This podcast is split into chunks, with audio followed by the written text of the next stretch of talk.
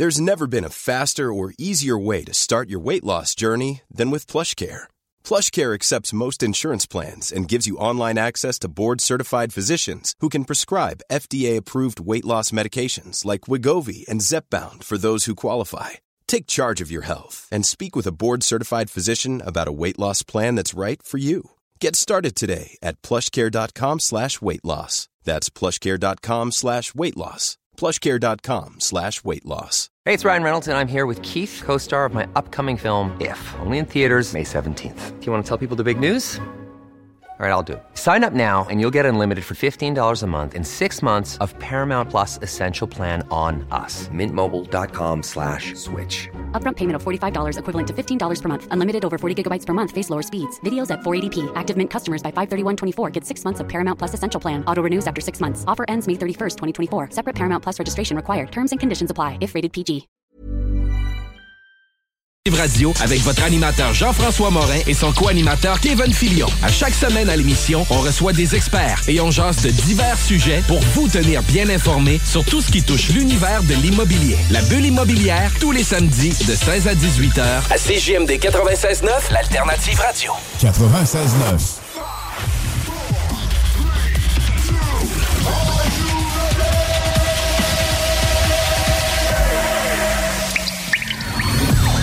La bulle immobilière. La bulle avec votre animateur Jean-François Morin. Jeff, Jeff Morin. Courtier immobilier. Et son co-animateur Kevin Filion. À chaque semaine, on reçoit des experts sur tout ce qui touche l'immobilier. Et on jase des questions, des réponses pour tout ce que vous devez savoir dans l'univers immobilier. La, la bulle immobilière.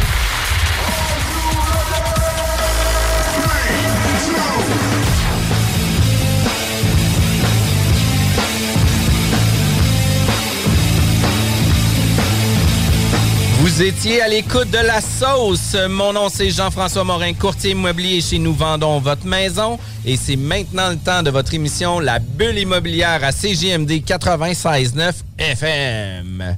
Aujourd'hui, Kevin est en congé. Euh, il sera pas avec moi, mais une chance qu'aujourd'hui, on a un expert, un habitué de la place, Danny McNicol. Comment ça va, Danny? Ça va super bien. Bon matin. Ben merci, bon matin. Euh, Qu'est-ce qui est vraiment intéressant, c'est que tu es un pro, tu es un professionnel, tu amènes la profession à un autre niveau. Tu es une personne qui est ultra impliquée autant pour ton entreprise, puis autant pour le développement euh, de l'inspection. Euh, Vice-président et directeur de la, de la IBQ, c'est de l'Association des inspecteurs en bâtiment du Québec. Tu es inspecteur en bâtiment agréé quand même depuis un bon moment. Oui, en fait, moi, je suis inspecteur depuis 2011, agréé autour depuis 2016 déjà. Puis thermographe? Thermographe depuis 2011, effectivement, de niveau 2 maintenant. Exact. Puis c'est une des raisons pourquoi on a un grand partenariat avec vous. Euh, notre équipe, nos courtiers adorent travailler avec vous parce que vous êtes des gens qui êtes très minutieux sur le travail. Euh, vous êtes des gens qui donnent leur juste aux acheteurs qui veulent acheter une propriété. Puis au-delà de ça, vous amenez l'inspection à un niveau euh, supérieur, dans le sens au niveau des vérifications que vous allez en faire, au niveau de la thermographie. Euh, qui, qui, est utilisé aussi là, pour donner des indices, des indicateurs à savoir s'il peut avoir des problématiques sur la propriété. Puis c'est ce qui fait en sorte euh, que nos clients adorent travailler avec vous. C'est pas de parler aussi du rapport d'inspection qu'on reçoit qui est ultra euh, détaillé aussi. Inspection de DMI, c'est en action depuis vraiment longtemps. Oui, en fait, on est euh, en opération depuis 2011. Euh, Par contre, euh, le nom a changé. Hein. Depuis 1994, l'appellation inspection DMI est utilisée par l'ensemble de, nos inspecteurs. Parfait. Puis, en étant dans l'immobilier, en étant dans le domaine de l'immobilier, tu as œuvré aussi en dehors de juste l'inspection. Fait que, toi, tu es, quand même un passionné de ça. Oh oui. Moi, euh, bon, depuis 2003 là, que j'œuvre au domaine, dans le domaine de l'immobilier, euh, j'ai fait du financement hypothécaire, j'ai enseigné le financement hypothécaire, j'ai donné des conférences aux premiers acheteurs, euh, j'ai aussi été promoteur immobilier, j'ai réalisé des flips. Donc, c'est pas d'hier là, que je gravite autour de l'immobilier. Puis, qu'est-ce qui t'a amené directement vers l'inspection? En fait, je me suis un peu euh, rendu compte que moi, mon dada, euh, ma préférence, c'était vraiment au niveau de la construction, de la conception des, du bâtiment lui-même. Donc, euh, à un moment donné, j'ai décidé d'orienter ma carrière directement vers ça. Donc, le domaine qui se rapprochait le plus, c'était vraiment l'inspection de bâtiments. Alors, je suis allé me faire former et puis j'ai suivi des cours, toutes les formations possibles. Ça, c'était en 2010. Et vois-tu, aujourd'hui, en 2022, j'ai jamais cessé de perfectionner mes connaissances. j'ai acquis de nouvelles expériences. Je suis allé chercher des certifications. Puis encore dans le futur, euh, ça va être une continuité. Euh, la connaissance, c'est euh, vraiment le maître d'œuvre pour réussir dans mon domaine. Puis au-delà de la connaissance, il y a la compétence aussi qui vient en complément de ça aussi. le perfectionnement est ultra important. Puis de travailler avec des gens qui se tiennent à jour aussi sur les normes de construction fait en sorte qu'on amène l'inspection à un autre niveau, mais aussi il faut se mettre à jour sur comment c'était fait à l'époque, parce qu'on ne peut pas demander d'une maison de 1900 d'avoir la même rigueur au niveau de l'inspection qu'une propriété 2020. Est-ce que je me trompe par rapport à ça? Non, tu ne te trompes pas du tout. D'ailleurs, c'est un petit peu là, un manque au niveau des formations qu'on a actuellement là, euh, pour les inspecteurs en bâtiment. Euh, ces, ces connaissances-là vont venir après les écoles de formation. Donc, euh, inspecter une maison ancestrale elle ne va pas se faire de la même façon qu'une maison qui a été construite en 75 ou une maison qui a été construite en en 2015. Donc, ça prend des connaissances supplémentaires parce que c'est une science du bâtiment qui est différente. Souvent, on voit des rénovations qui ont été faites sur une maison ancestrale. Euh, ces rénovations-là ne tiennent pas compte des exigences qu'il y avait en construction à cette époque-là. On prend juste un exemple facile, là, euh, les toitures. Souvent, on va voir ça, des toitures qui ont été refaites. Et nous, on passe en inspection, puis on se rend compte de gros problèmes dans l'entretoit un an après. Pourquoi? Bien, ils ont augmenté la ventilation, donc l'aspiration d'air sur le toit. La maison, elle n'est pas pourvue d'un pare-vapeur assez efficace. Donc, la chaleur à l'intérieur de la maison est aspirée dans le comble. Et là, il y a une formation de condensation de givre, puis évidemment, l'apparition de moisissures. Puis ça, c'est justement du perfectionnement. Puis c'est là qu'on vient euh, dissocier un inspecteur régulier qu'un inspecteur élite. C'est justement le champ de compétences puis la compréhension de la mécanique du bâtiment parce que c'est pas juste les composantes, il y a aussi l'entièreté de l'enveloppe, de quelle façon que ça a été conçu. Puis tu vois, euh, je suis quand même très actif dans l'immobilier. Euh, on est courtier immobilier, on fait plusieurs transactions par année. Euh, puis hier, je parlais avec un expert au niveau des rigoles parce qu'on a une problématique sur une propriété qu'on vend. puis tu sais, de par les discussions qu'on avait avec le vendeur et l'acheteur, on disait ben écoute, euh, les rigoles avaient été faits pour justement absorber le trop-plein, euh, que ce soit de par les fondations de l'extérieur ou de l'intérieur. Puis au niveau de la nappe phréatique, je savais pas comment ça fonctionnait. Puis tu sais, il y a un trou qui est fait ou tu sais déjà prévu euh, qui fait en sorte que ça permet à l'eau de monter pour pouvoir arriver à la hauteur des rigoles puis se faire évacuer du bâtiment.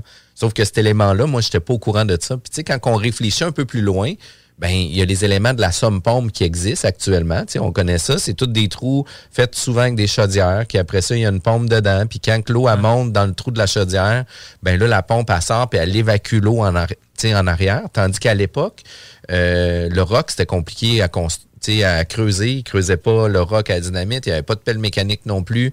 Euh, il n'était pas en mesure de casser le roc non plus de la même façon qu'on le fait en date d'aujourd'hui. Des marteaux piqueurs, euh, c'était manuel à l'époque. Là. Fait que, tu sais, on n'était pas avec un cheval qui roulait pour casser de la roche. Là. On, une le faisait. Pelle, une masse, puis un peu de... Un pic. De, pic, oui. Puis, tu sais, avec. Jus de bras, comme on dit. Exact. Puis avec tout ça, mais ça fait en sorte que euh, ils ont amené les constructions, tu sais, à la meilleure de la capacité de l'époque. Dans le sens que les rigoles étaient faits justement pour évacuer l'eau à l'intérieur du bâtiment, mais surtout absorber l'eau de la nappe phréatique. Puis hier, j'étais comme wow, tu sais, je, ne savais pas ça. Puis j'étais comme, hey, ça c'est intéressant. Puis c'est des éléments que lors de l'inspection, on s'est pas fait mentionner par l'inspecteur. Fait que avoir eu quelqu'un en place qui aurait été au courant de ces normes de pratique-là, mais aurait pu déjà nous informer au lieu de demander à la compagnie d'excavation du village, qui lui a connu toutes les projets de construction, d'aménagement, etc. Euh, puis nous a même donné les informations sur les aqueducs souterrains faits en béton qui passaient chez Monsieur Monsieur Fournier, etc., etc. Fait que je trouvais ça quand même très cool. Fait que le perfectionnement, euh, la connaissance et la compétence, c'est les éléments clés d'inspection DMI. Puis il n'y a pas juste toi chez Inspection DMI. Non, on est six inspecteurs euh, chez nous. On est six inspecteurs agréés et thermographes. Donc, c'est tous des gens qui ont des niveaux de compétences reconnus. Euh, quand on parle de thermographe, évidemment que c'est pour l'utilisation de la caméra thermique. et ces gens-là aussi la plupart là, euh, des formations supplémentaires, là, un peu comme j'ai mentionné. Donc, c'est tous des gens qui sont passionnés, euh, qui font des formations continues là, pour approfondir aussi leurs connaissances. Puis, en étant un regroupement, comme ça, on est six inspecteurs, ben, les connaissances de l'un deviennent les connaissances de l'autre. Donc, euh, s'il y a une particularité, il y a des questionnements, ben c'est facile d'échanger l'information entre nous puis d'aller chercher des, des, réponses. Quand je dis réponse, parce qu'on travaille en mode solution. Tu sais, un bâtiment, là, il n'y en a pas qui sont parfaits. Mais ils peuvent tous être réparés. Tout se répare. Oh, tout se répare. Donc, tout ça un prend. Oui, ça prend le budget, la volonté, l'expertise. Ça prend ces trois choses-là. À partir du moment qu'une personne veut euh, réparer un bâtiment, euh, tout, tout, est réalisable, mais il faut que ça se fasse de bonne façon. Donc, l'expertise va pouvoir édicter les façons de faire. Puis après ça, ben, la mise en œuvre va pouvoir être réalisée. Mais tout peut se réparer. Donc, une personne qui est intéressée à acheter un bâtiment, une personne veut vendre un bâtiment, bien, quand la volonté des deux parties est là, il n'y a pas de raison que l'inspection vienne empêcher que ça se réalise. L'inspection n'est pas là pour nuire à la vente. L'inspection est là pour établir des faits. Donc, il y a des choses qui ne sont pas parfaites, mais ça peut être corrigé. Fait qu'on est là en support pour aider aussi là, en mode solution. Puis, puis tu sais, au-delà de ça, l'inspection est là pour donner l'état de santé de la propriété, donner un bilan sur de où ce que vous prenez la propriété dans le temps, puis voici les entretiens à faire dans le futur. Puis, tu sais, une des choses qui est vraiment importante ou intéressante d'une de, de, réforme qui arrive actuellement, c'est la réforme de la copropriété qui oblige actuellement d'avoir une étude du fonds de prévoyance pour prévoir les 50 ans d'entretien du bâtiment, mais de le ramener toujours sur les cinq prochaines années pour pas avoir... Euh, à payer des frais supplémentaires, des cotisations spéciales, etc. Puis un des défauts au niveau du Québec, c'est qu'on ne fait pas ça pour la gestion de nos bâtiments. On devrait avoir notre fonds de prévoyance, on devrait déjà avoir euh, un bilan qu'à toutes les années, là, on se met un 3000 pièces de côté, qui fait en sorte que dans 10 ans ou dans 15 ans, quand la toiture va avoir à être changée, ben, on va avoir un 45 000 de côté. Fait qu'avec le 45 000 de côté, savez-vous quoi? On ne prendra pas ça sa marge de crédit. On va le prendre dans notre fonds pour les réparations de notre propriété, puis on va arriver à faire euh, un bon succès de ça. Puis malheureusement, dans la gestion de nos immeubles et de notre portefeuille immobilier, les gens ne font pas ça. Fait qu'ils vivent toujours là avec la marge de crédit. Ah, ben, on va y hypothéquer. Ah, ben, je viens de financer, fait que ça va aller dans cinq ans la toiture parce que je vais refinancer dans cinq ans. Malheureusement, ça peut causer des problèmes. Oui, le, le parc immobilier euh, au Québec n'est pas nécessairement dans une bonne condition parce que justement, les gens n'ont pas les moyens. C'est pas une question de volonté tout le temps, c'est une question de moyens. À partir du moment que la personne a pour 4-5 000 de rénovation à faire sur la, maison, mais en même temps, ben, la même année, bon, ben, il y a peut-être des vacances qui sont en. La voiture brise. La voiture, euh, la, scolarité des enfants, etc. Euh, c'est pas nécessairement là, le, budget qui va être attribué là, en premier euh, au bâtiment. Euh, si on avait un peu comme les copropriétés, des montants d'argent à chaque mois qui seraient mis euh, dans un fonds de prévoyance, mhm. un fonds de prévoyance, ben, effectivement, ce serait la meilleure solution. On ne serait jamais là, euh, pris au dépourvu lorsqu'une réparation se présente. L'argent a été prévu. Et c'est bizarre, les gens vont acheter une automobile usagée, payent ça 15 000, 20 000 dollars, vont l'envoyer au garage à chaque, chaque année, faire vérifier les freins, faire vérifier bon, le changement d'huile, l'entretien. Mais une maison, ils payent ça 2, 3, 400 000 Jamais ils vont faire venir quelqu'un pour la faire vérifier. Jamais ils vont faire de quoi pour euh, l'améliorer. Ne serait-ce qu'un peu de peinture. Là. Fait que les gens attendent que ça brise. Avant de le réparer. Puis, tu sais, d'être en. Puis, puis, oui et non. puis j'aimerais ça dire le pourquoi le non. C'est les bébés boomers, eux autres, ils les réparent avant que ça brise. Puis quand il les répare, c'est quoi, qu'est-ce que tu as de mieux sur le marché, c'est celle-là que je vais mettre. Il y a beaucoup aussi cette clientèle-là encore avec des raison d'une question de capacité financière, puis une question de capacité de temps. Donc, ils ont le temps de magasiner les matériaux, de magasiner les, les ouvriers. Euh, ils ont souvent les moyens hein, de, de, le faire aussi. Mais si on regarde une génération, en fait, les générations qui suivent, c'est pas la même réalité. Ah non, définitivement. Là, présentement, on est sur le paraître. Euh, le beau bon pas cher, puis tu sais, euh, que ça soit fait en poussière de short, que tu aies coupé court dans la façon de faire, c'est pas grave. Tu sais, si ça paraît bien, ça répond à mon besoin immédiat, mais qu'on pense pas dans le prochain cinq ans qu'est-ce qui peut arriver, le nouveau bébé, la séparation, une relocalisation pour le travail, ben ça fait en sorte que ça l'amène ça. Puis des points que tu avais mentionnés juste avant qu'on dérape un peu sur ces éléments-là, c'est que vous êtes six inspecteurs certifiés, euh, mais au-delà de ça, c'est ce qui fait une force, c'est de travailler en équipe tu l'as dit tantôt au niveau du partage des connaissances, euh, il y a une problématique qui arrive, ben la connaissance ou la problématique va être connue par tous, la solution va être connue par tous, fait que tout le monde a mis ça dans son euh, dans sa boîte à expérience, fait que la prochaine fois ils vont savoir comment réagir, comment l'expliquer, comment le mentionner, etc. Puis tu sais le fait que tu sois très impliqué aussi au niveau du développement de la profession, ben doit faire en sorte que vos inspecteurs en tout cas, pour nous, c'est qu'est-ce qu'on reconnaît. C'est des inspecteurs élites, c'est des inspecteurs qui connaissent, c'est des inspecteurs, puis je veux pas dire alarmistes. Euh, pour plusieurs inspecteurs, ils peuvent l'être ou ne pas l'être, mais pour vous, vous donnez leur juste, puis vous êtes capable d'expliquer la problématique de ça. Puis, tu sais, dans les inspections, moi, moi, je dis toujours que de 1 à 2% de la valeur de la propriété en entretien et réparation, vous achetez une maison de 300 000, ben, attendez-vous d'avoir 3, 4, 5, 6 000 d'entretien. Ça fait partie du deal.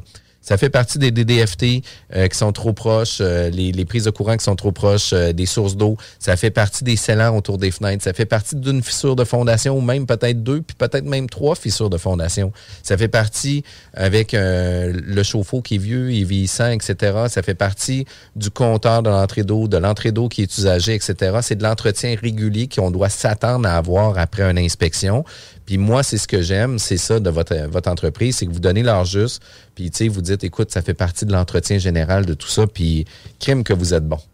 Écoute, merci. Merci pour les fleurs. On les reçoit et on les accepte. ben, c'est parfait. Euh, vous voulez avoir plus d'informations sur Inspection DMI, c'est super simple. Vous pouvez retrouver leurs coordonnées directement sur le web, mais aussi euh, sur leur page Facebook. On revient tout de suite après la pause. 96 Le retour à la bulle immobilière avec Jean-François Morin. Kevin Filion de Plan de Match Renault est en congé aujourd'hui. Euh, je vais profiter de ce moment-là pour euh, promouvoir nos services, vous désirez vendre, vous désirez acheter, euh, contactez-nous directement jean-françois-morin.ca ou sur notre numéro de téléphone 418-801-8011. Aujourd'hui, on est avec Danny McNicol euh, d'Inspection DMI. On a parlé en premier lieu de l'entreprise, du développement des affaires au niveau d'inspection DMI, puis depuis combien de temps qu'ils sont en affaires. Mais un des points chauds, puis des sujets chauds au niveau de l'inspection en bâtiment, il y a deux choses l'inspection en cas de surchauffe, puis il y a aussi la vente sans garantie légale. C'est des choses qu'on voit de plus en plus dans un élément où ce qu'on est dans un moment où ce qu'on est dans un marché de vendeurs qui fait en sorte que les vendeurs ont le gros bout du bâton, puis viennent dire ben c'est moi qui va mettre mes paramètres, c'est moi qui va mettre mes conditions, puis l'acheteur sans dire qu'il est lésé par rapport à ça, ben vient euh, prendre des décisions qui vont pas avantager sa, transaction immobilière, puis ses recours aussi, là, parce que les juges, à une certaine époque, c'était toujours de la faute du vendeur. Puis maintenant, ben, ils responsabilisent beaucoup les acheteurs pour dire, écoutez, monsieur l'acheteur, vous n'avez pas été diligent, vous n'avez pas été prudent, vous n'avez pas fait inspecter, malheureusement, vivez avec vos problèmes. C'est des choses qu'on vit, ça. Est-ce que est-ce que c'est exact? Oui, présentement, on a un phénomène de surenchère. Euh, sur les, offres d'achat, ce qui fait en sorte que souvent, pour se distinguer, euh, les acheteurs vont décider euh, de retirer la clause d'inspection. Ce faisant, ben, il enlève des droits de connaître l'état de santé du bâtiment avant de décider réellement de conclure la transaction. c'est un choix qui peut avoir de très lourdes conséquences. Euh, on parle ici euh, de gens qui vont acheter des bâtiments qui parfois euh, vont avoir des problèmes majeurs, des déficiences très, très, très coûteuses à réparer ou à modifier. Parce que quand on parle d'une maison qui est vendue sans clause d'inspection, souvent, ça va venir aussi sans la garantie légale. Donc, quand on jumelle sans inspection et sans garantie légale, ben, en fait, c'est une chute libre, sans parachute, sans filet. Puis au-delà de ça, c'est que vous, à titre d'inspecteur, vous êtes là pour donner l'état de santé, vous êtes là pour euh, relever des indices de problématiques, euh, de corrections potentielles aussi à faire par rapport à ça, puis de donner euh, les éléments clés pour que l'acheteur puisse faire l'achat de façon diligente, qui disent oui, malgré les problématiques, je prends la décision d'acheter la propriété, au lieu de vivre la problématique parce qu'ils ont décidé de... Puis, puis tu sais, on va se le dire, dans, dans le marché d'aujourd'hui, euh, à Québec, on, on, ressent moins la surchauffe qu'on peut le vivre sur Montréal. Euh, nous, nos visites durent encore 30 minutes, mais il y a des fois sur Montréal qui vont avoir 40 visites, c'est 15 minutes. En 15 minutes, tu n'as pas le temps d'inspecter la propriété, tu n'as pas le temps de regarder la robinetterie, tu n'as pas le droit de regarder la toiture, tu n'as pas le temps de regarder un paquet d'éléments importants qui fait en sorte que tu achètes les yeux fermés un bien qui va te coûter en moyenne 33% de ton budget après impôt. C'est quand même important. Oui. Les gens vont souvent faire l'acquisition d'une propriété avec une mise de fonds euh, minimum qui est celle de 5% euh, on comprendra que ces gens-là qui vont acquérir une propriété avec cette mise de fonds-là euh, aussi basse, ben, c'est des gens qui ont normalement pas les moyens d'investir un, 20% ou, plus sur la propriété. Est-ce que ces gens-là ont nécessairement les moyens par la suite de réparer de coûteuses réparations, en fait, de, gros problèmes. Euh, parce que là, on parle de gens qui vont devoir parfois investir des dizaines de milliers de dollars. On a des situations où est-ce que les gens euh, se sont rendus compte que la fondation était problématique, que la toiture devait être refaite. Quand je dis la toiture, je parle même pas du bardeau, mais bien la structure de la toiture. On a des décontaminations complètes de sous-sol. Euh, c'est des milliers et des milliers de dollars. Donc, si on achète une maison, on n'a pas fait inspecter, on se ramasse avec des milliers de dollars à investir. Est-ce qu'on a réellement les moyens de ce choix-là de retirer la clause d'inspection? Il faut se le demander avant et non pas après. Parce qu'après, ben, on va devoir y aller avec les mesures euh, qu'on a. C'est quoi? C'est fouler une carte de crédit, une marge de crédit, faire des emprunts, un prêt personnel, s'endetter auprès des amis hein, pour euh, réussir à aller chercher l'argent. Parce que la maison, on l'a, là. On l'a achetée. Euh, on doit la payer et on doit l'habiter. Mais si elle n'est plus habitable en raison de ces moisissures-là ou des autres problèmes graves, ben on ne peut pas s'en débarrasser comme ça, parce qu'il y a un impact au niveau euh, financier. Et euh, si on n'a pas les moyens de retirer la clause d'inspection, on devrait aller jusqu'à se priver de réaliser l'achat du bâtiment. Puis, puis ça, je trouve que c'est vraiment un bon point par rapport à ça. Puis tu vois, nous, on est une équipe qui travaille un peu différemment dans le marché d'aujourd'hui. On est des gens qui travaillent depuis plusieurs années avec des contrats de courtage achat qui vont être sensiblement obligatoires euh, d'ici quelques semaines. On a, euh, mis des conditions de vérification supplémentaires à les offres d'achat parce que nous, on trouve que les promesses d'achat sont incomplètes. sais, quand que l'acheteur arrive, par exemple, euh, chez le notaire, le notaire déclare que l'acheteur a fait des vérifications diligentes, par exemple, l'usage, le zonage, que après ça, l'acheteur, ben, il a besoin d'une assurance, mais il n'est jamais vérifié dans le processus fait qu'il appelle l'assurance deux semaines avant de passer chez le notaire. Puis ils disent Ah oui, ta cheminée, es-tu gagné? Ah, y a-tu telle affaire? Et c'est quelle année qu'il y a eu tel truc? Y a-tu des infiltrations? Y a-tu des réclamations auprès des assurances? Il n'y a rien qui a été vérifié, puis on est à deux semaines de l'acte de vente. Fait que nous, c'est des choses qu'on demande de faire les vérifications pendant la transaction. Vérifier les assurances, vérifier le zonage pour être sûr que ça soit fait correctement. Puis, tu sais, on mettait ces conditions-là avant ça. Puis, en cas de surchauffe ou en cas d'offre multiple, on maintient notre contrat de courtage d'achat, puis on maintient nos conditions d'inspection pour nos clients. Puis c'est une façon pour nous d'orienter notre client de façon diligente, puis prudente aussi de le faire, l'inspection. Puis par la suite, s'il arrive une situation où ce qui n'aura pas fait inspecter, c'est pas parce que notre recommandation n'aura pas été celle de faire l'inspection sur la propriété. Puis ça, pour nous, là, c'est super important. Puis, tu sais, selon moi, c'est souvent des économies de bout de chandelle on essaie de sauver 500 pièces pour finalement avoir un problème de drain de 25 000 pièces. Puis c'est des signes qui peuvent être vus, peut-être pas visuellement lors d'une inspection, mais des fois la thermographie va nous permettre de pouvoir voir cette problématique-là. Ça peut être la thermographie, mais ça peut être seulement que l'expérience de l'inspecteur qui va dire à son acheteur, écoute, euh, tu achètes une propriété, elle a 30 ans, euh, on n'a pas d'indication que le drain a déjà été refait. On n'a pas d'indice nécessairement d'infiltration d'eau. Mais logiquement, le drain, là, il est rendu au bout de sa durée de vie utile.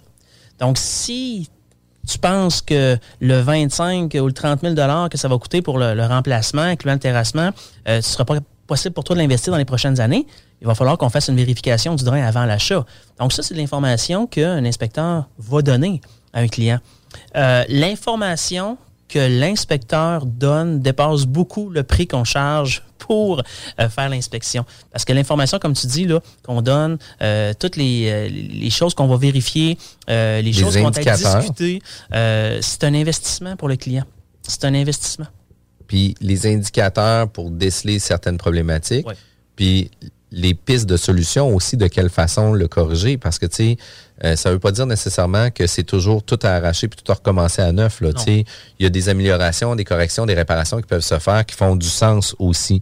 Puis l'élément, on a parlé justement, qu'est-ce que ça l'amène au niveau de ne pas faire inspecter, mais on a l'élément aussi de vente sans garantie légale de qualité.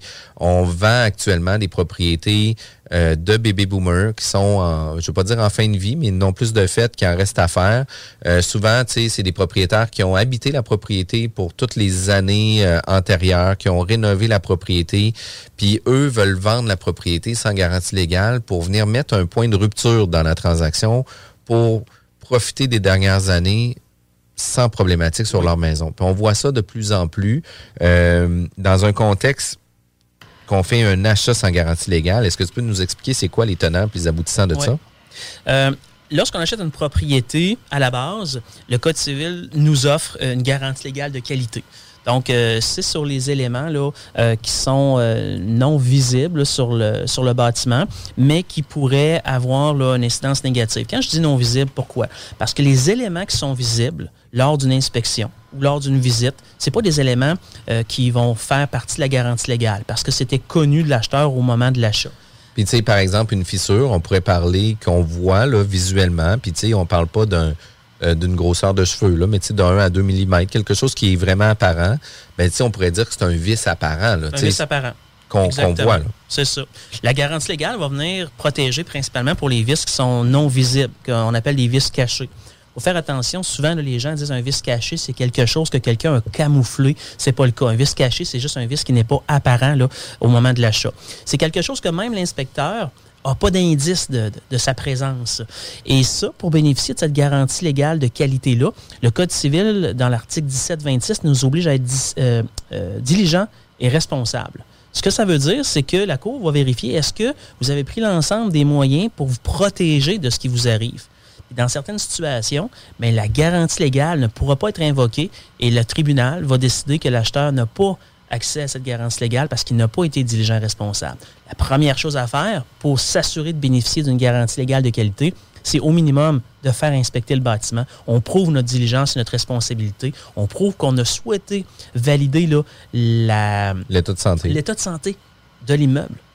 Puis, puis ces éléments-là sont donc importants parce que, tu sais, euh, tu le mentionnais en pré-entrevue au niveau des exemples. Euh, j'achète une propriété, la maison s'écroule, je l'ai acheté sans garantie légale de qualité. Que ce soit apparent ou non apparent, c'est ton problème.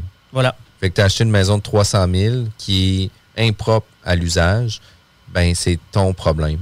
Oui, il n'y a aucun recours possible.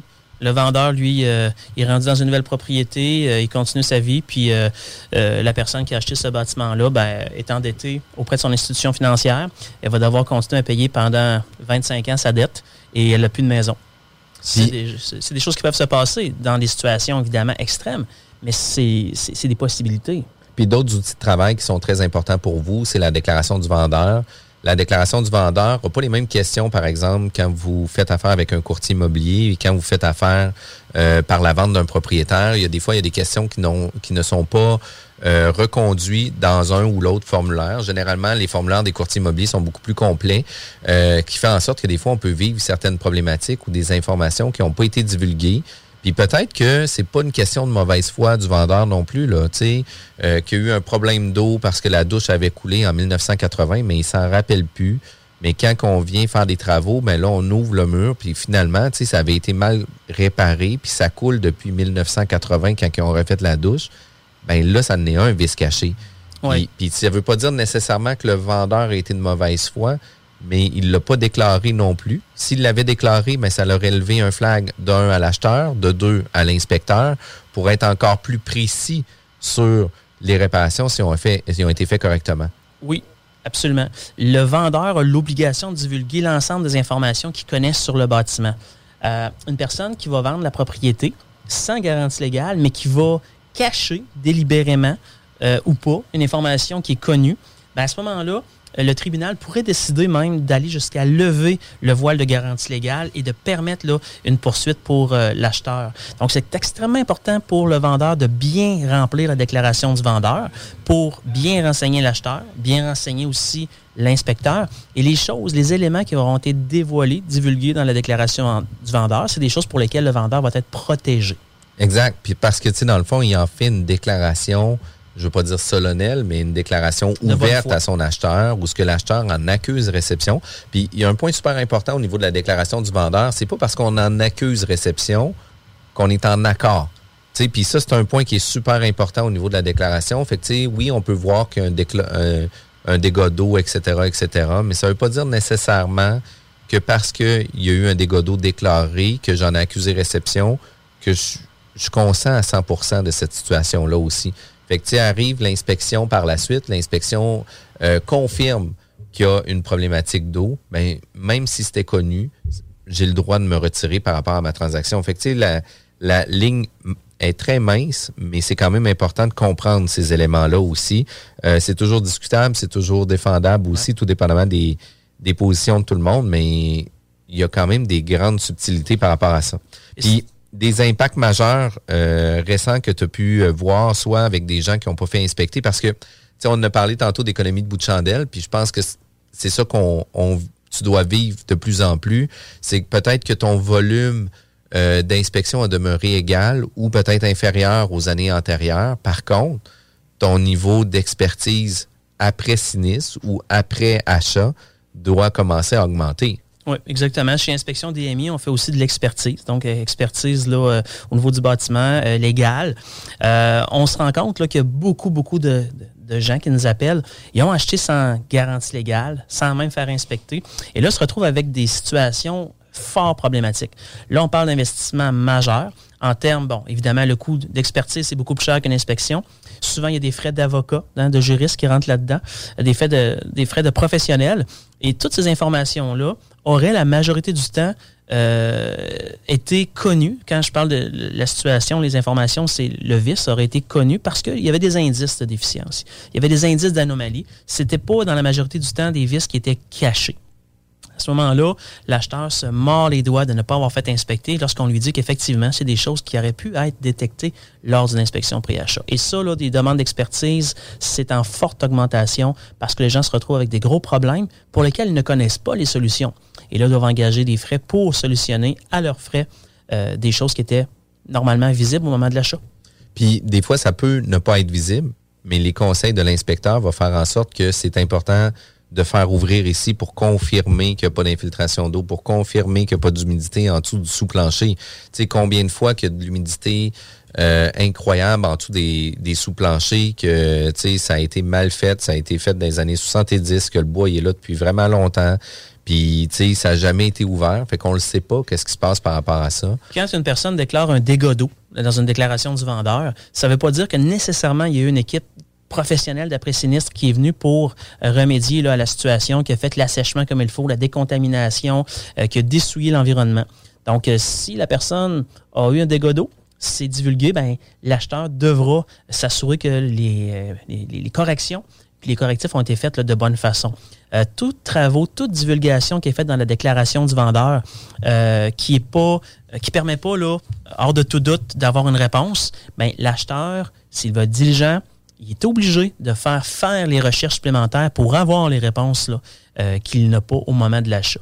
Fait que ça, toujours évidemment à l'intérieur du délai euh, de la clause d'inspection. Exact. Puis, ayez pas peur de demander des fois des prolongations de délai pour avoir une contre-expertise.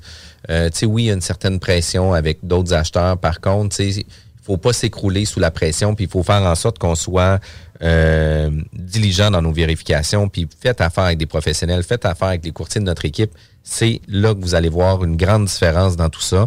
Puis lors des inspections, faites affaire avec l'inspection DMI, vous allez avoir l'heure juste. C'est quand même simple. Vous êtes à l'écoute de CGMD 96.9, l'alternative radio. La bulle immobilière est diffusée tous les samedis de 11h à midi, juste après la sauce, mais avant zone parallèle. 96.9. Vous êtes à l'écoute de la bulle immobilière avec Jeff. Aujourd'hui, on est avec euh, Danny McNicol d'Inspection DMI la référence en inspection pour la rive sud et la rive nord de Québec, incluant les bâtiments ancestraux, patrimoniaux. Euh, tu sais, c'est comme, vous en voulez des inspections, faites-en. Euh, Danny avait fait aussi avec nous euh, une inspection commerciale pour un projet personnel.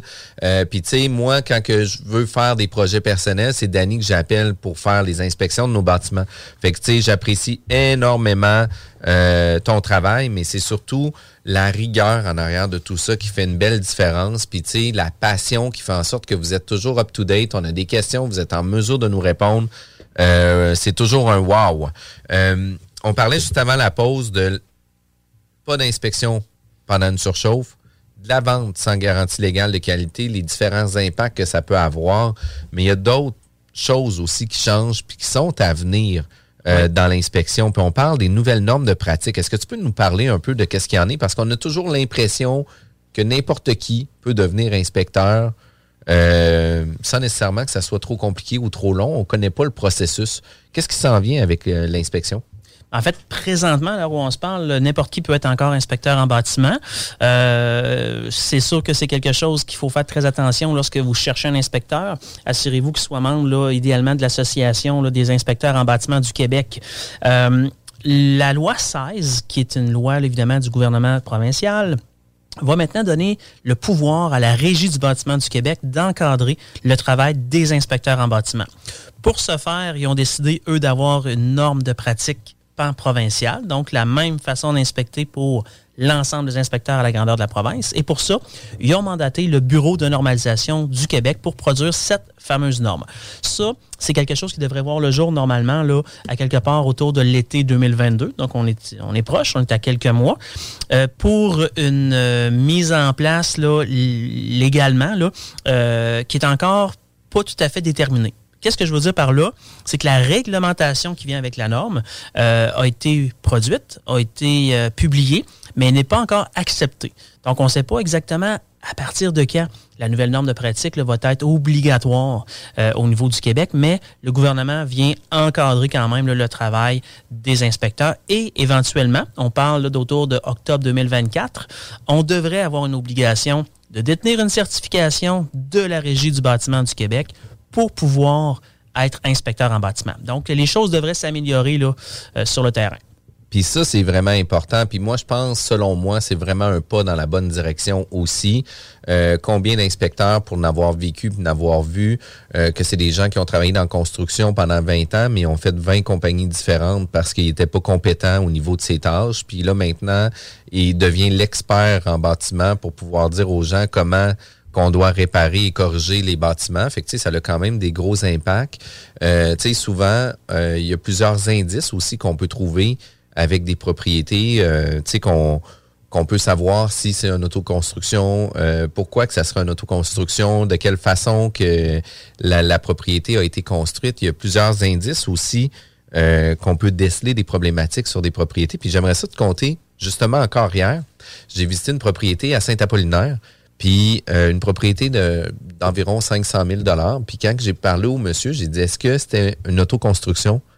Puis c'était pas lui qui était le premier propriétaire. Puis il dit, oui. Il dit, comment ça?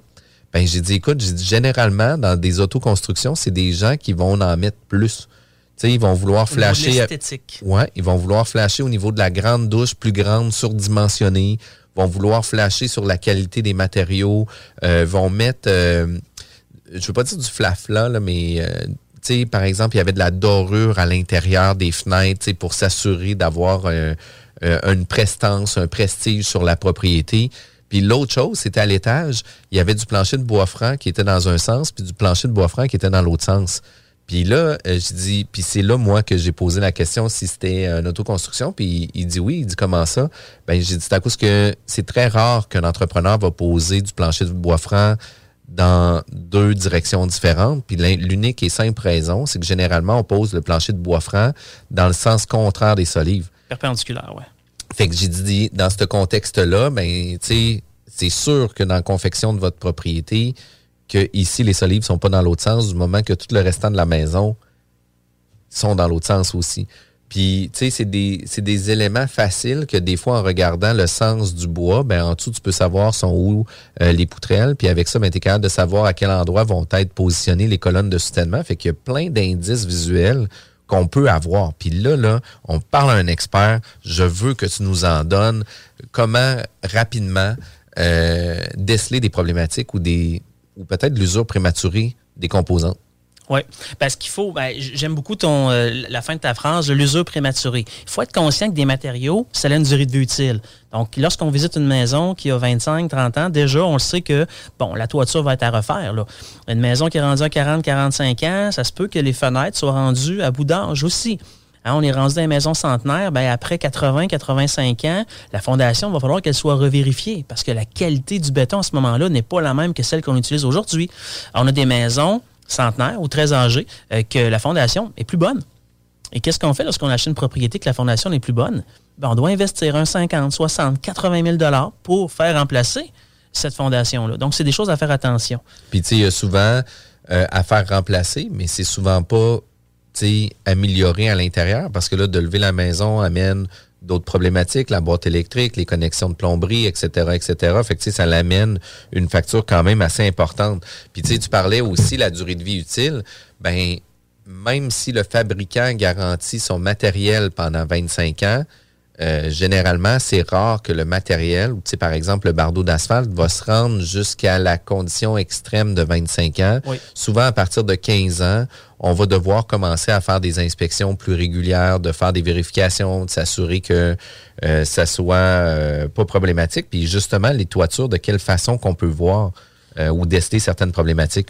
Et, en, passant, là, pour la garantie du bardeau d'asphalte, encore faut-il qu'il ait été installé de la bonne façon. Avec le bon nombre de clous, avec le bon départ, avec les, bonnes membranes avec les bonnes membranes, parce que les membranes, c'est souvent la membrane du même fabricant, pas celle qui était moins chère chez Canac. Oui. Euh, si la ventilation n'est pas la bonne, ça ne fonctionnera pas. Donc, il y a un paquet de facteurs qui va faire en sorte que le représentant pourrait venir et dire malheureusement, la garantie, elle, ne tient pas.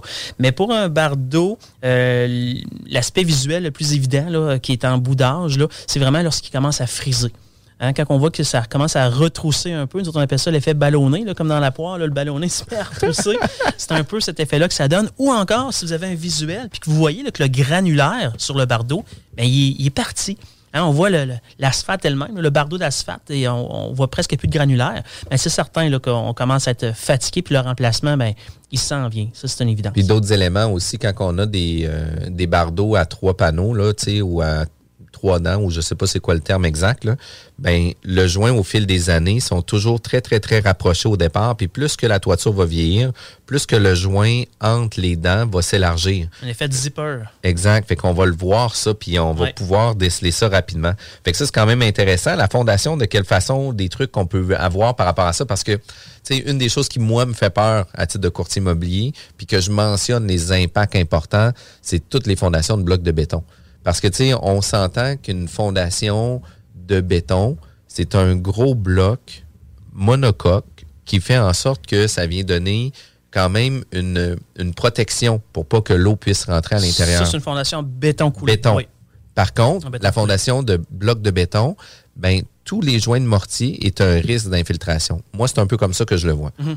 Fait que, tu sais, euh, qu'est-ce que vous en pensez, vous, par rapport à ça? Bien, la fondation en bloc de béton, effectivement, c'est constitué un peu comme un bloc Lego de plusieurs euh, blocs ensemble qui sont jointés par un crépi, un ciment. Euh, sont très sensibles aux pressions latérales. Ça, c'est les pressions de côté. Donc, le sol, lui, là, il va se gorger d'eau. il va geler à l'automne. Puis ça, ben, c'est des pressions qui peuvent se faire sur le bâtiment. Euh, c'est souvent des murs qui vont avoir un renflement intérieur. Donc, ça va gonfler vers l'intérieur. Euh, c'est des, des, fondations qui souvent vont prendre l'eau. C'est des fondations qui n'ont pas une durée de vie utile très longue, normalement maximum 75 ans. Donc, acheter un bâtiment qui a une fondation en bloc de béton, il faut être extrêmement vigilant parce que infiltration d'eau possible, euh, affaissement ou en tout cas déplacement possible et remplacement là, euh, avant, longtemps là, euh, à prévoir. Puis tu sais, il y a quand même des éléments importants aussi sur des fondations de béton coulé. Aussi. où ce que tu sais, tu parlais des fissures horizontales. C'est quand même rare qu'on en voit, mais avec Marie-Ève, on est allé visiter une propriété et l'entièreté du sous-sol était fissurée à l'horizontale. Puis ça, généralement, ça se fait pour quelle raison? Souvent, ça va être des pressions par le gel. Euh, ou ça va être même au niveau du remblaiement, que la pelle mécanique là, a appuyé un peu trop fort puis qu'elle a fait euh, fissurer la, fondation. Euh, ça peut être des pressions exercées par le poids aussi, avec une charge qui est trop importante au-dessus. les fissures horizontales, c'est vraiment pas à prendre à la légère. Là. Tout de suite, c'est un ingénieur en structure, puis on vérifie qu'est-ce qui se passe. on peut parler évidemment ici de réparation assez coûteuses. Les fissures aussi obliques, donc les fissures qui sont de, côté, vont apporter aussi une incidence parce que souvent, ça va être un, affaissement. Donc, un tassement en dessous de la semelle. L'immeuble, c'est assis un peu plus bas que ce, sur quoi va été implanté. Et ça, souvent, encore une fois, c'est des choses qui vont nécessiter des réparations un petit peu plus coûteuses. Moins que les réparations horizontales, mais quand même là, des réparations coûteuses. Puis en mentionnant ces informations-là, ça me fait penser, euh, il y a des signes aussi hors sol qui peuvent être vus par rapport aux fondations. Tu sais, je te donne un exemple. Euh, euh, on a déjà visiter plusieurs immeubles, que ce soit des propriétés unifamiliales ou des blocs, où ce que c'est fissuré à même la maçonnerie, pas juste sur les joints avec un lézardement, mais directement en ligne droite dans la maçonnerie. elle-même est fissurée en deux, ouais. est fissurée, fait que ça souvent, ça va se répertorier aussi dans le sous-sol avec la fondation, ou des fois ça peut faire en sorte que euh, il peut avoir un affaissement peut avoir un tassement qui s'est fait pour justement créer une pression assez forte pour le haut pour que ça casse par en haut. Oui, la, naissance de la fissure là, qui est sur le revêtement extérieur provient vraiment de, la fondation qui, elle, a bougé. Euh, c'est plus facile de voir ces problèmes-là quand c'est euh, un revêtement extérieur qui est en pierre, euh, en briques, donc tout ce qui est maçonnerie, parce qu'effectivement, le chemin là, de la fissure, on, va le voir, le continue. Euh, quand c'est un revêtement qui est d'autres matériaux, mais souvent on le verra pas. Fait que, euh, on a une incidence qui est un indice qui est un petit peu moins visible, qui est quand même présente pour un œil avisé. Ah oui, exact. Puis tu sais, euh, même, même avec les autres matériaux qui sont plus des matériaux vivants, que ce soit du bois, etc., mais ben, il va y avoir des certaines flexions qui vont se faire sans nécessairement déchirer ou casser. Tandis qu'avec la maçonnerie, où ce que c'est plus inerte. Ça pardonne pas. Ça pardonne pas, puis ça casse. Puis l'autre chose arrive aussi avec les les, fissures qui, pour moi, je trouve que c'est les éléments les plus importants. Les fissures se réparent, puis on parle de fissures euh, de 1 à 2 mm ou jusqu'où qu'on doit penser au niveau de la, largeur de la fissure avant qu'on pense que ça soit vraiment grave ou problématique. Le problème avec une fissure, c'est que c'est une zone grise? Euh, parce qu'on voit une, une, partie de la fissure qui est en dehors du sol, mais est-ce que lorsqu'elle rentre dans le sol, elle s'agrandit? Est-ce qu'elle rapetisse? Est-ce que les pentes de terrain favorisent là, un apport d'eau qui va créer une pression hydrostatique? Est-ce qu'on a des descentes de pluie qui sont à proximité? Donc, il y a un paquet de facteurs qui pourraient faire en sorte qu'une fissure, dans une certaine circonstance, va prendre l'eau, va créer une infiltration, puis dans une autre circonstance, elle ne le fera pas, cette infiltration d'eau-là. Donc, euh, toute fissure est susceptible de laisser pénétrer de l'eau. C'est l'environnement extérieur au pourtour du bâtiment qui va permettre de justifier le risque réel. Mais une réparation de fissure, c'est quelque chose qui se fait façon extrêmement facile, euh, principalement évidemment quand c'est vertical. On parle d'environ 78 à 80 dollars le pied linéaire. Souvent des réparations qui vont se faire par injection à l'intérieur du bâtiment sans même avoir excavé. Donc une fissure, ce n'est pas un gros stress en tant que tel pour l'inspecteur. On est souvent capable de les comprendre et de les interpréter. Puis, tu sais, la, fissure la plus importante, selon moi, pour euh, les fondations, ben, c'est le cisaillement. Ce qui veut dire, là, quand on a euh, deux morceaux de béton qui sont fissurés par une fissure, mais qui a un tassement soit latéral gauche-droite ou soit un tassement euh, vertical aussi. Là, Donc, chaque côté de la fissure n'est plus à la même hauteur. Exact. effectivement. À ce moment-là, on voit qu'il y a eu un, déphasement. Hein. Il y a eu un mouvement assez important. Et là, il faut aller plus en profondeur pour valider qu'est-ce qu'il y en est. Il faut comprendre aussi que quand on aura des fissures plus importantes comme ça, ils vont venir en paire. Euh, il n'y aura pas une fissure tout seul euh, qui va euh, avoir là, une apparence comme ça, c'est impossible. C'est un, comme tu le disais tantôt, c'est un bloc de béton, hein, ce carré-là qui est la fondation. Et le stress qui subit un endroit, ben, va se répéter ailleurs parce qu'il n'y a aucune capacité de flexion. Donc, ça va fissurer au moins à deux endroits là, pour, pour les fissures. Puis au niveau des fenêtres, là, thermos embué, est-ce que c'est grave? Écoute, un thermos embué, là, c'est principalement esthétique. Ça enlève un petit peu d'efficacité énergétique, mais quand même pas tant que ça.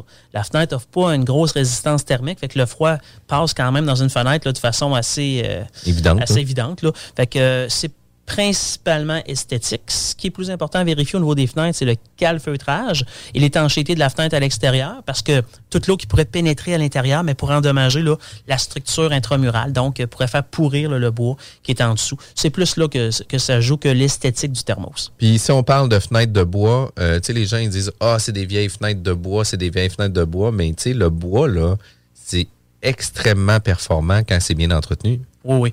Sais, on parle, là, une fenêtre, on parle d'une durée de vie utile. Bon, euh, tantôt, on en parlait, 20, 30, 35 ans. Oui, mais une fenêtre de bois, ça a sa propre, ses propres caractéristiques. On a des maisons centenaires, puis même plusieurs fois centenaires, qu'il y a des fenêtres d'origine. C'est des belles fenêtres encore, mais ça s'entretient une fenêtre de bois. Alors qu'une fenêtre en PVC, aluminium, c'est beaucoup plus difficile à entretenir. Donc, une fois que la durée de vie utile du matériel est passée, ben, il faut penser au remplacement. Mais une fenêtre de bois peut durer très, très, très longtemps, mais évidemment, avec une efficacité énergétique qui pourrait être beaucoup moindre qu'une une fenêtre plus récente là, en PVC avec plusieurs euh, cavités thermiques. Puis des fenêtres, là, un, des points qui me qui me vient à l'esprit, euh, les fenêtres au sous-sol. Euh, il y a un dégagement de fenêtre, une, grandeur d'ouverture qu'on doit avoir minimale. On doit avoir aussi une hauteur minimale. Puis qu'est-ce qui arrive, par exemple, quand on, achète une propriété des années 70, où ce que la norme n'est pas celle d'aujourd'hui, mais qu'il y avait une fenêtre dans une chambre, est-ce qu'on peut continuer à utiliser la chambre en chambre? En fait, ce qu'il faut comprendre, c'est qu'une fenêtre de chambre euh, a une norme, une norme egress qu'on appelle. Il faut que la dimension de la fenêtre permette une évacuation. Euh, si le bâtiment est plus vieux, que, que c'était déjà une chambre, bien, lors du remplacement de la fenêtre, on va essayer de prendre la fenêtre qui offre l'ouverture la plus grande là, possible. Là, je parle du, châssis lui-même parce que l'ouverture dans le béton, euh, on n'a pas l'obligation de, de, le remplacer. Sauf si c'est un changement de vocation. Donc, la pièce était une salle de couture, par exemple. Là, on décide d'en faire une chambre changement de vocation, on est obligé à ce moment-là de faire ouvrir euh, la fenêtre dans les normes d'aujourd'hui. Puis norme qui est très différente du côté de Lévis versus du côté de Québec. La norme est plus sévère au niveau de l'urbanisme de la ville de Québec. Donc, c'est à vérifier lorsqu'on est en inspection. au niveau norme aussi, euh, aussi l'ouverture au, niveau des fenêtres du deuxième étage, dans les chambres, etc. On va avoir un mécanisme qui vient barrer la fenêtre pour faire en sorte que les enfants puissent pas tomber du deuxième étage par la fenêtre. Est-ce que ça se peut aussi? Oui, on a une norme normalement qui va limiter à 10 cm euh, l'ouverture d'une fenêtre lorsqu'on dépasse une certaine hauteur euh, pour limiter effectivement que les enfants puissent tomber. Mais ça, c'est lorsque la fenêtre est située à une certaine hauteur par rapport au plancher. Donc, en bas d'une certaine hauteur, il y aura une limitation d'ouverture de la fenêtre. Passé une certaine hauteur, il n'y aura plus de, limitation. Puis au niveau euh, du revêtement extérieur sur les bâtiments, euh, par exemple, Canexel, qui est souvent vu, là, puis euh, du Canexel, c'est de la... Je veux pas dire... de bois pressé. Exact. Fait que, ces éléments-là sont quand même très frileux avec l'humidité, avec l'eau, euh, ils viennent quand même se, détériorer plus rapidement aussitôt qu'ils sont en contact long terme avec euh, avec l'eau. Puis tu sais, vient des pas des fissures, mais des fois des graphines qui vont faire en sorte que l'eau va commencer à s'infiltrer, etc. Puis les particules vont gonfler, puis ça vient briser le matériel. Mais quels autres éléments qu'on peut faire avec le revêtement extérieur? Qu'est-ce qu'on doit regarder avec le revêtement extérieur? Ben, en fait, le revêtement extérieur, euh, on comprend que le revêtement lui-même, c'est une première barrière aux intempéries. Euh, au vent, euh, donc une résistance à la neige, etc. Donc, tout dommage au niveau du revêtement devrait être euh, réparé pour empêcher l'eau d'atteindre la deuxième barrière, ce qui est le par intempérie là, au niveau du bâtiment. Donc, toute réparation devrait se faire autant que possible, aussitôt qu'on voit le, dommage. Le revêtement de Canexel, c'est un revêtement qui est effectivement très sensible à l'eau et à l'humidité, et que la durée de vie utile euh, va être très, très, très affecté aussi par euh, l'impact du soleil, donc la charge solaire. C'est un revêtement qui va finir par sécher. Euh, donc, on ne peut pas penser qu'un revêtement de Canexel va faire 50 ans sur un bâtiment puis avoir l'apparence de ses jeunes années. Il y a des revêtements comme ça qui devront éventuellement être remplacés. Ça a une durée de vie utile. Puis au niveau terrain, euh, les pentes du terrain, super important. S'assurer que les pentes se dirigent pas vers le bâtiment, mais qui sont un peu plus hautes du bâtiment pour écouler l'eau vers l'extérieur. Euh, ça, c'est quand même super important comme information ou de, de, de, trucs à regarder. Euh, on veut éloigner l'eau le plus possible de la fondation, bien entendu. Il y a aussi la végétation. Euh, les arbres, est-ce qu'on peut avoir des racines dans le drain? Puis là, il y a des racinettes aussi qui sont plus petites, qui peuvent se rendre dans le drain. Puis je ne sais pas s'il y a plus petit que des racinettes aussi, mais l'impact va commencer à être mineur. Là. Mais effectivement, les arbres de grande taille, on ne parle pas des arbres comme les conifères parce que c'est des racines en surface, mais les arbres un peu comme les saules, les arabes argentés, euh, à l'intérieur d'un certain périmètre du bâtiment, c'est sûr que les racines, après plusieurs années, vont chercher l'eau. Puis l'eau est où? Bien, souvent, elle est au pourtour du bâtiment, elle est au niveau du drain. Donc, c'est au moment de l'achat des choses là, à, vérifier. Donc, faites vérifier le drain s'il y a des arbres de, très grande taille.